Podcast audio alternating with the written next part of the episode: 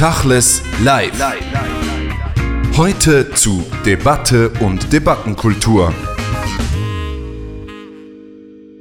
Der Schweizer Schriftsteller Adolf Muschk hat in einer Sternstunde des Schweizer Fernsehens für Aufregung gesorgt mit dem Vergleich der Cancel Culture und des Feminismus mit Auschwitz.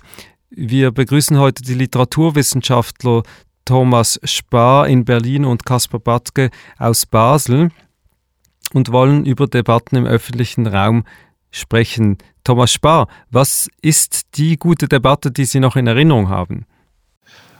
Ich glaube, dass das ist wahrscheinlich von Generation zu Generation verschieden und ich gehöre zu der Generation, wo ich sagen würde, dass der Historikerstreit 1986 eine wichtige, überfällige Debatte war. Auch da, wenn man sich erinnert, ging es um die Vergleichbarkeit, die Unvergleichbarkeit des Holocaust, entfacht von einer Auseinandersetzung zwischen den Disziplinen, zwischen Jürgen Habermas und Historikern äh, äh, wie vor allem Nipperdey, der zu benennen ist. Das war eine Debatte, die heftig geführt wurde, mm, aber sie war eine Debatte, die überfällig war und die im Rückblick wichtig ist. Ich glaube, man lernt etwas äh, von äh, Debatten oder aus Debatten, nämlich dass retrospektiv sich vieles klärt und an Wichtigkeit zunimmt, was man im Laufe der Debatte noch gar nicht so einschätzen kann. Das war dann zehn Jahre später, gut zehn Jahre später, bei der Debatte um Goldhagens Buch Hitlers willige Vollstrecker ebenso. Auch da muss man sagen, das ist ein sehr heftig äh, angegriffener amerikanischer Historiker, äh, Goldhagen, der eben äh, eine These aufgestellt von, hat von einer, sagen wir, sehr stark imprägnierten antisemitischen Haltung bei den äh, Deutschen und insofern die These abgeleitet hat von Hitlers willigen Vollstreckern. Hier muss man sagen, hat die Debatte ein ganzes Feld von wichtigen Forschungen in den Geschichtswissenschaften allererst angestoßen. Das heißt, der Streit stand am Beginn und die Produktivität hat sich dann in den Jahren darauf entfaltet. Thomas Sparer, in zwei Debatten, die ausgingen eigentlich von Deutschland, aber weit in die internationale Welt hinausstrahlten. Kaspar Badke, Sie sind ein wenig jünger, haben diese Debatten miterlebt. An welche Debatten denken Sie, die so symptomatisch sind vielleicht? Ich glaube, für mich ähm, war vor allem die Debatte in den 1990er Jahren in der Schweiz prägend und wichtig, als es um die Rolle der Schweiz im Zweiten Weltkrieg ging, um, um diese äh, na nachrichtenlosen Vermögen ähm, bei den Schweizer Banken. Und in dieser Debatte hat ebenfalls Muschk eine wichtige Rolle gespielt, als er nämlich ähm, darauf aufmerksam gemacht hat, dass der Holocaust und Auschwitz nicht etwas äh, ist, das auf die Menschheit irgendwie so runtergekommen ist, einfach um man nichts dagegen tun konnte, sondern dass es bestimmte historische ähm, Bedingungen gebraucht hat und eben unter bestimmten historischen Bedingungen eben solche Ereignisse wie Auschwitz vielleicht auch in der Schweiz hätten stattfinden können. Es ist etwas, worauf schon Dürrenmatt in den 50er Jahren ähm, aufmerksam gemacht hatte. Ähm, aber eben, also dieses Bewusstsein, dass die Schweiz nicht eine Insel der Seligen ist, sondern dass es eben große politische und ökonomische Verstrickungen gab der Schweiz mit Nazi-Deutschland und ähm, diese Erkenntnisse auch eine, eine so enorme Abwehrhaltung provoziert ähm, haben bei großen Teilen der Schweizer Bevölkerung und der Schweizer ähm, Politik. Das hat mich ähm, geprägt und ich glaube, das hat auch irgendwie ein Weltbild verändert, also bei vielen Leuten jetzt in meiner Gen Generation. Es ist sehr interessant, dass alle diese drei Debatten, die Sie jetzt erwähnt haben, Ausgangspunkt ist der Zweite Weltkrieg irgendwie. Äh, ist es schwierig, über diese Phase unserer Zeitgeschichte zu sprechen, ohne dass es gleich zu Empörung und Eskalation führt im öffentlichen Diskurs? So scheint es zu sein, ähm, dass ähm, wahrscheinlich der, das Ausmaß an Empörung immer schon sozusagen äh, so etwas wie ein Lautstärker ist, der die Debatte in die Öffentlichkeit trägt. Das ist bei allen Debatten, äh, über die wir sprechen, äh, über diese drei mittlerweile Debatten, also die zwei, die ich erwähnt habe und Herr Battager eben, eine, äh, die er erwähnt hat, Ähm, da ist es so, dass sozusagen Spruch und Widerspruch, ähm, Satz und Gegensatz, dass das ähm, anscheinend doch ähm, das Ferment einer Debatte ausmacht. Sonst ist es keine Debatte. Mich beschäftigt im Moment gerade die Frage, ähm, weil, du, weil Sie das gesagt haben, ähm, äh, alle Debatten gehen vom Zweiten Weltkrieg aus. Haben wir eigentlich andere Debatten erlebt, die eine solche Lautstärke hatten, die so nachhaltig waren, die uns sofort einfallen? Gibt es andere Debatten als gerade diese historischen Debatten? Das weiß ich auch nicht. Also ich, mir scheint das auch so zu sein. Ich würde dem zustimmen. Es ist halt jetzt seit einigen Jahren würde ich beobachten oder behaupten, dass doch es sich noch etwas verschoben hat, dass nämlich diese Debatten um einen Zugang oder ein Verständnis äh, der Ereignisse des Zweiten Weltkriegs und des Holocaust sich noch verbinden mit aktuellen Diskursen nach, ähm, äh, ja, wie soll eine Gesellschaft aussehen, äh, eine Gerechtigkeit, politische ähm, äh, Diskurse und so weiter. Also und, und die Debatten ähm, um Antisemitismus, um ein Verständnis von, von Antisemitismus. Ich glaube, dass es, es ist hier noch etwas dazugekommen, das irgendwie noch mehr Empörungspotenzial äh, zu haben scheint. Und dann ähm, ist eher so eine Scheindebatte um äh, den Holocaust. Also der Holocaust wird eigentlich instrumentalisiert, um eine neue Debatte jetzt zu führen. Es gibt natürlich viele andere Debatten über den Kolonialismus, die ist ja sehr aktuell. Es gibt die Debatte über die Cancel Culture, über MeToo, was weiß ich, und in der Vergangenheit sicher noch mehr. Aber was auffallend ist, ist, dass die Empörungsskala und die Reaktionsskala ist eine andere. Man hat auch den Eindruck, wenn es um die Themen jüdisch, Nationalsozialismus, Antisemitismus geht, da ist so eine Art Political Correctness gefordert von allen Seiten, die man eigentlich gern ablegen möchte, damit man eigentlich offen und öffentlich und frei debattieren kann. Ähm, Thomas Spaß, Sie sind in Berlin, Sie leben in Deutschland. Ist die Debattenkultur Unterscheidet sich die in Deutschland im Umfeld dieser Themen stark jetzt von Frankreich, Spanien, England? Naja, sie unterscheidet sich natürlich für mich schon dadurch, dass ich diese Debatten in äh, Spanien oder Frankreich gar nicht so unmittelbar wahrnehme wie die hier, sondern äh, wenn, dann sind sie natürlich vermittelt. Also wir haben jetzt zum Beispiel ähm, diese eine Debatte um die Fußballerorganisation, wo ein Fußballeroberhaupt eben äh, jemanden mit ähm, Roland Freisler verglichen hat, ähm, äh, den Präsidenten des Volksgerichtshofs. Ähm, ob das eine Debatte ist, ob es hilfreich ist oder ob das nicht doch, äh, wie Herr Battergei das eben schon gesagt hat, also sich der Instrumentalisierung verdankt, da bin ich mir eben nicht ganz sicher. Also Berlin ähm, ist ein gewisses Zentrum für Debatten, ähm, aber dass ich wirklich die Debatten in anderen Metropolen der Welt so richtig wahrnehme, das kann ich nicht sagen. Die in der Schweiz habe ich natürlich sehr wohl wahrgenommen nach der Sternstunde und dem Gespräch mit Adolf Musch. Es ist vielleicht auch durch die digitalen Medien gleichen sich Debatten international sowieso an. Also man kann vielleicht kaum mehr davon sprechen, dass es jetzt also Debatten in, in der Blase Berlin, die explodieren dann sehr schnell und, und sind dann auch anderswo. Ich würde vielleicht gerne etwas sagen zum Stichwort Cancel Culture, das ähm, Sie erwähnt haben. Mir scheint das eigentlich ähm, ja ähm, obvious, also wirklich ähm, zu sein, dass das Cancel Culture ein Kampfbegriff ist und nicht etwas, was wirklich existiert oder, oder so an sich existiert. Ähm, es, ist, ähm, es wird immer wieder dieses Stichwort aufgebracht von Vertretern eher von kulturkonservativer Seite, von der politisch Rechten. Ähm, die Neue Zürcher Zeitung scheint mir also auch seit einiger Zeit eine starke Kampagne zu fahren, die unter diesem Schlagwort läuft. Ähm, dabei, es ist gerade so im akademischen Bereich, es ist auch im Kulturbereich, ähm, aber im akademischen Bereich werden dann immer wieder die gleichen Einzelfälle, die gleichen Beispiele bemüht, die auch ähm, aus meiner Sicht äh, aufgebauscht werden und ähm, dann auch schwierig sind nachzuverfolgen, ob das wirklich stimmt. Also es gibt so eine unlogische Logik eben der, des Einzelfalls. Es wird immer wieder den Gegnern, also dem politischen Gegner vorgeworfen, das seien Moralisten, man würde moralistisch argumentieren, aber man selbst hat natürlich äh, das überhaupt nicht. Also das, ähm, ähm, und man selbst äh, sagt, dass man sachlich, eine sach sachliche Agenda hat. ähm, obwohl man auch einen politischen Standpunkt hat. Und ähm, man sagt dann eben, ja, Kritik, das sei, ein, sei Auslöschung oder ein Versuch zur Auslöschung.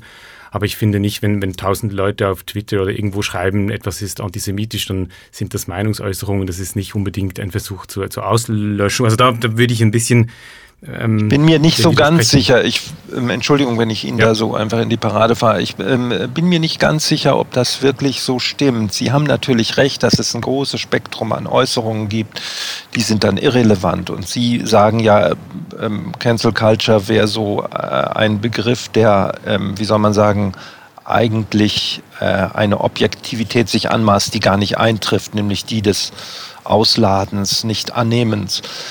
Ähm, ich bin mir da nicht sicher, ob das wirklich stimmt und ob nicht so jemand wie, und um den hat es eben eine heftige Debatte gegeben, an der Sie beide äh, teilgenommen haben, um ähm, Achille Membe als Autor.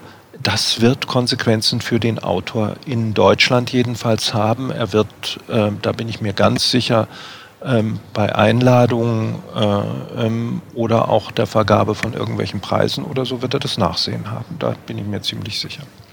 Also der afrikanische Schriftsteller, der in einen Kontext von Anti-Israel, BDS und so weiter gesetzt wurde und in Deutschland eine Riesendebatte ausgelöst hat, Autor der Schwarzen Vernunft, ähm, Kaspar Battergay. Sie haben ein Essay geschrieben dazu und haben eigentlich versucht, äh, die Debatte vor einem Hintergrund des ähm, jüdischen Philosophen Franz Rosenzweig einzuordnen? Ja, das habe ich gemacht, weil Mbembe sich selbst darauf bezogen hat. Ähm, er hat ja gesagt, ähm, er kann kein Antisemit sein. Also ich glaube auch nicht, dass er jetzt ein Antisemit ist. Und, und das, ich finde sowieso diese Diskussion, ob das jetzt Antisemitismus ist oder nicht, äh, ziemlich sinnlos.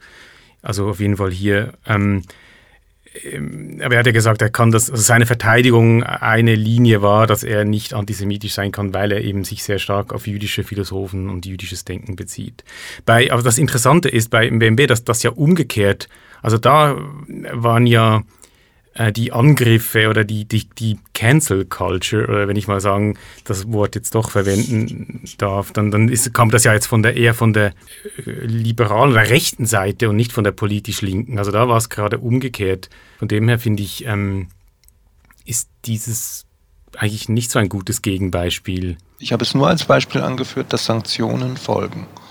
Mhm. Eben, und da sind wir wieder bei Adolf Muschk und seinem Zitat, weil er natürlich gesagt hat, und ich lese vor, nehmen Sie die Cancel Culture, die wir heute haben, dass man abgeschrieben wird, wenn man bestimmte Zeichen von sich gibt. Das sehen wir bei feministischen Diskursen ebenso wie bei antirassistischen. Ein falsches Wort und du hast einen Stempel. Das ist im Grunde eine Form von Auschwitz. Also, wenn ich euch beide richtig verstehe, gebt ihr ihm recht aber er hat vielleicht das falsche Beispiel angewandt.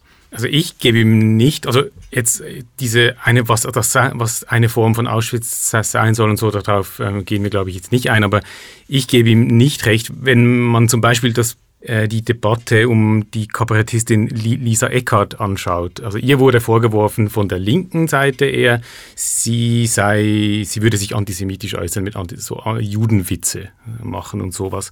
Und was dann folgte, war das Gegenteil von Canceln oder, oder Sanktionierung. Sie wurde überall eingeladen, sie wurde groß gefeatured, äh, es gab Interviews in allen großen Zeitungen, Sendern und so weiter. Also da ist das Gegenteil passiert.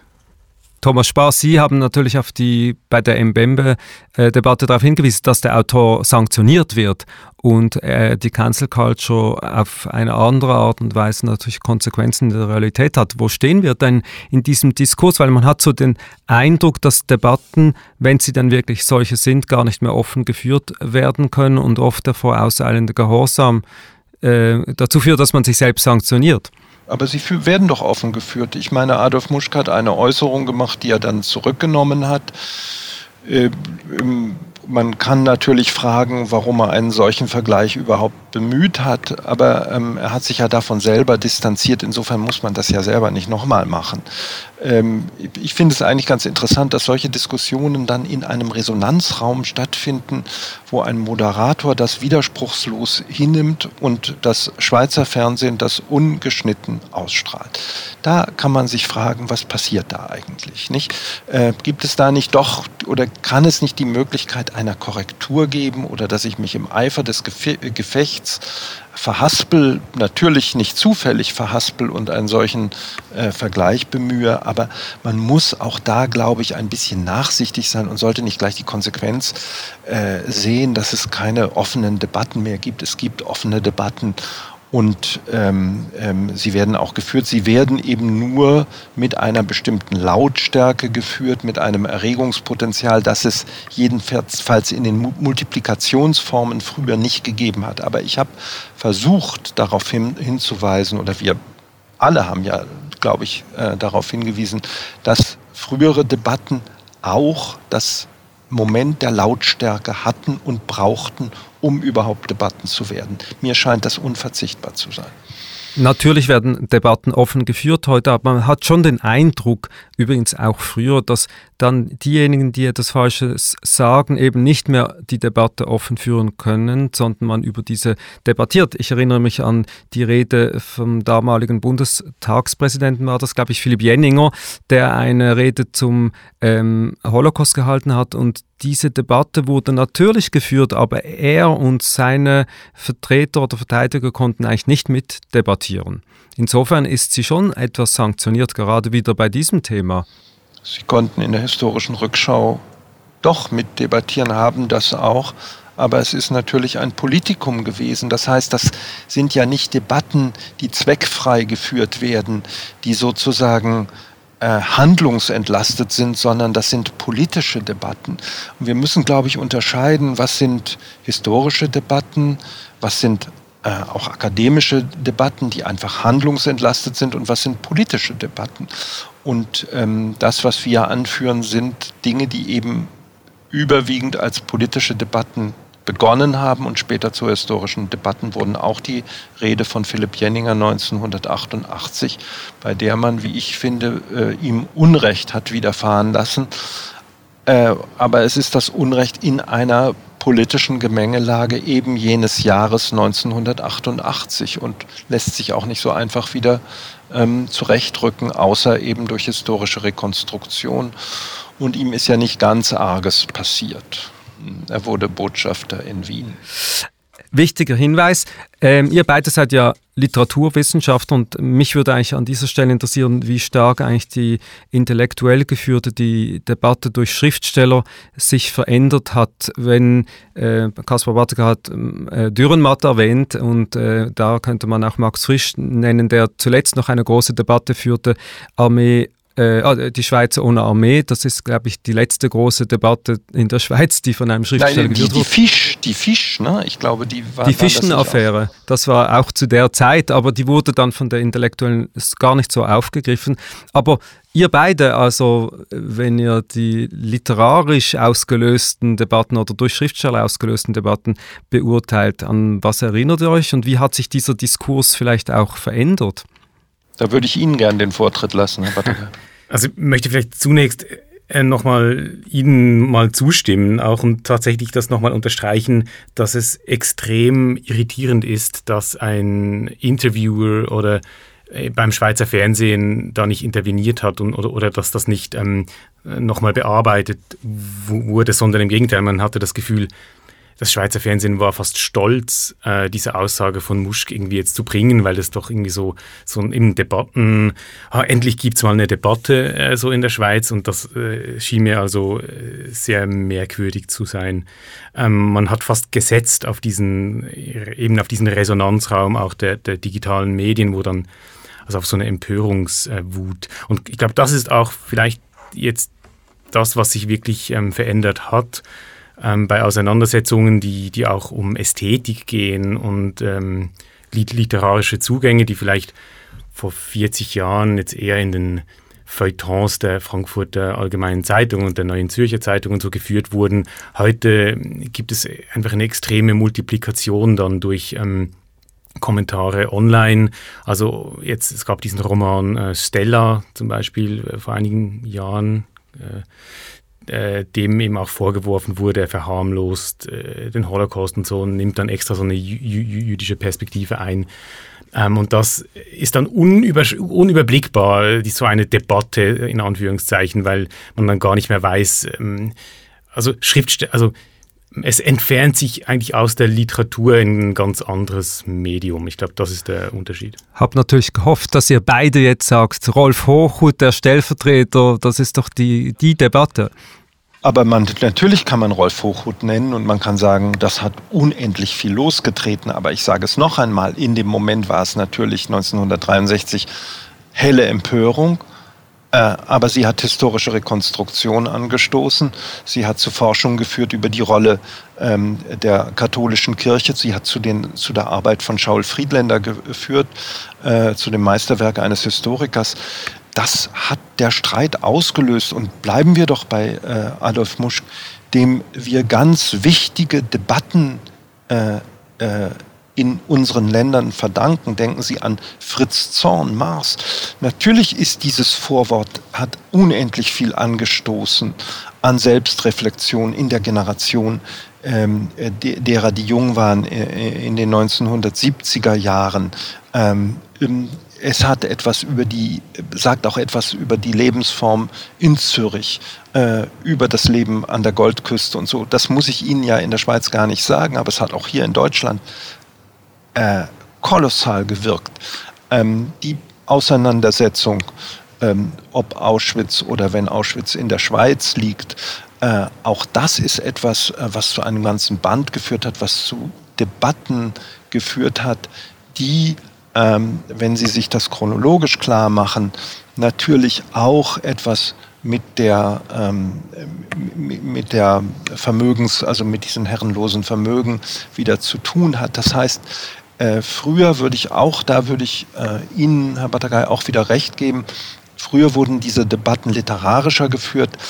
Sie waren, aber sie hatten eine längere Resonanz, die das, was wir im Augenblick erleben, ist so eine kurzatmige, so eine, so eine Schnappatmung äh, äh, in, in den Debatten die Literatur auslöst. Äh, und das ist mit Adolf Musch, mit Dürrenmatt, mit Frisch, mit Boto Strauß äh, früher wirklich etwas substanziell, Substanzielles gewesen.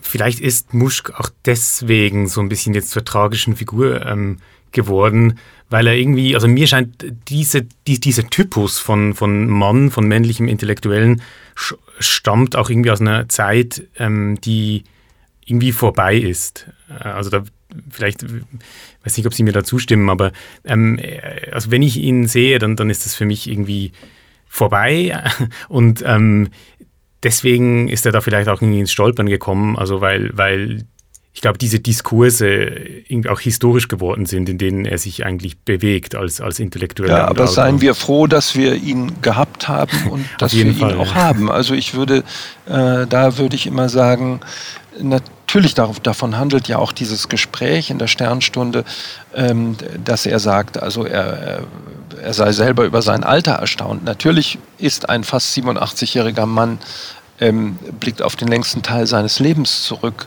ähm, aber er hat eben vieles geprägt, was ich für wertvoll und wichtig halte. Und im Lichte dessen ist dieses, dieser Vergleich einfach ein ähm, ähm, Lapsus, der, ähm, den man auch, ähm, also den ich, den ich einfach bedauerlich finde. Es ist allerdings schon interessant, dass ausgerechnet er ja den Feminismus anführt und sagt, ähm, wenn man ja nicht jetzt nicht so im Sinn des Feminismus sich äußert, dann ist das in der Form von Auschwitz, dann hat man einen Stempel. Das finde ich schon irgendwie recht bedenklich. Ähm, einfach diese Tatsache, dass das jetzt, ähm, also die Gleichberechtigung, der Kampf für, was alles Feminismus umfasst, also der Kampf für, für gleiche Bezahlung, für gleiche Arbeit, ähm, äh, einfach politische Rechte und so weiter, ähm, mit sowas, also dass dann diese Befreiungs- und Gleichberechtigungsbewegung, äh, dass dann sowas kommt, finde ich sehr erstaunlich. Also für jemand wie Muschk, das, das, das hätte ich irgendwie nicht, nicht erwartet und finde ich auch mehr als bedauerlich. Das hätte ich auch nicht erwartet, aber ich meine, er hat es wirklich äh, zurückgenommen äh, und, ähm, und ich glaube, man soll, seien wir doch mal, äh, vielleicht sollten wir da auch einen gewissen Großmut äh, äh, walten lassen und sagen, okay, es ist nun mal passiert. Und ähm, wir wollen dann so verfahren, wie ähm, der Kaiser Franz Josef, als mal eine Theateraufführung missraten war, hat er gesagt, für Emol lassen wir es gut sein. Wir lassen es noch nicht gut sein. Wir wollen noch ein wenig sprechen über die Gegenwart. In anderen Ländern ist ja interessant, dass es eine junge Generation von Schriftstellern gibt, gerade auch in Amerika oder in Frankreich, die wirklich aktiv an einem gesellschaftspolitischen Diskurs äh, teilnehmen. In Amerika es, sind es solche Leute wie, wie Safran Foer. In Deutschland gibt es diesen Versuch von, von Schirach, immer wieder Debatten auszulösen durch seine Bücher. Es funktioniert irgendwie nicht. Wenn ihr so international schaut, ähm, welche Debatten nehmt ihr wahr und welche reizen euch? Also die Schirach-Debatten sind mir immer etwas zu gravitätisch, nicht? Ähm, Schuld und Gott und ähm, das wird dann immer mit dem öffentlich-rechtlichen Fernsehen so äh, implementiert und einem so ein bisschen aufgezwungen. Äh, und da habe ich den Eindruck, dass zum Beispiel diese Debatte um Fur oder ähm, über die, ein vegetarisches Leben, eine vegane Existenz oder so, dass das viel mehr aus der Mitte der Generation kommt und eine andere Unmittelbarkeit hat als die Debatten, die uns da ähm, auf uns kommen, um es so zu sagen. Ja, mich würde vielleicht am meisten interessieren die Diskussionen und, und Debatten um eine jüdische Position äh, in den USA oder in den USA und jetzt vielleicht auch in, in Europa, die jetzt sich positiv auf jüdische Kultur und Judentum bezieht, aber ähm, jetzt nicht Israel als ähm, identitätsstiftendes Zentrum annimmt, sondern versucht wieder jetzt so postzionistisch vielleicht oder ähm, jetzt auch nicht antizionistisch, aber, aber wirklich ähm, unabhängig von ähm, ja, dem Staat Israel irgendwie eine, eine, positive jüdische Identität mit Bezug auch, auch auf die jüdische Geschichte ähm, sich zu geben. Und da glaube ich, dass in den USA im Moment sehr viel passiert, da ähm, sehr viel Kultur produziert wird, sehr viel am, am Laufen ist. Und das, glaube ich, auch ist in Berlin, also schwappt so ein bisschen, glaube ich, in Berliner Diskurse. Ich kann es leider im Moment auch nur von fern äh, sehen, ähm, aber das würde mich interessieren. Thomas Spaß, Sie sind Editor at Large beim Surkamp Verlag in Berlin, leiten auch den jüdischen Verlag mit einem eigenen Programm. Was ist und was macht eigentlich ein gutes Debattenbuch aus? Weil Debatten zu führen ohne gute Bücher ist ja auch irgendwo langweilig. Also ich würde immer sagen, die äh, Entschiedenheit einer Position, dass sie aber wirklich, also insofern wiederhole ich mich jetzt auch, das Reizungspotenzial hat, zum Widerspruch.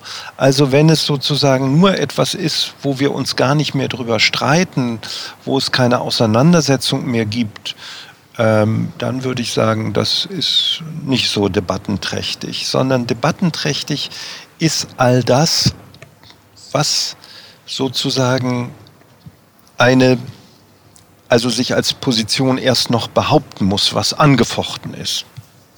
Kaspar Batke, Sie sind Literaturwissenschaftler in Basel. Wir haben es gesagt, wenn ich mich so erinnere an Titel des er der ersten Hälfte des 20. Jahrhunderts von Autoren wie ähm, Thorberg, Kisch, Kehr, Erich Müssmann, das waren ja eigentlich automatisch schon Debattenbücher, wenn man so will. Äh, gibt es diese Zeit einfach nicht mehr oder habe ich zu wenig gelesen? Ich glaube, es erscheinen immer wieder auch Bücher und Literatur, die, die zu Debatten führen, die auch Debatten auslösen wollen. Also ähm, ja, Max Schollex desintegriert euch, äh, das, das ist eigentlich das beste Beispiel für ein Buch, das enorm viel ausgelöst hat jetzt. Und ähm, das vielleicht ein Beispiel ist für die Frage vorher. Also ähm, der eben Max Czolek, der wirklich versucht, ähm, eine jüdische Position zu finden in Deutschland, ähm, die anschließt an an ja, so migrantische, postmigrantische ähm, Diskussionen und Diskurse.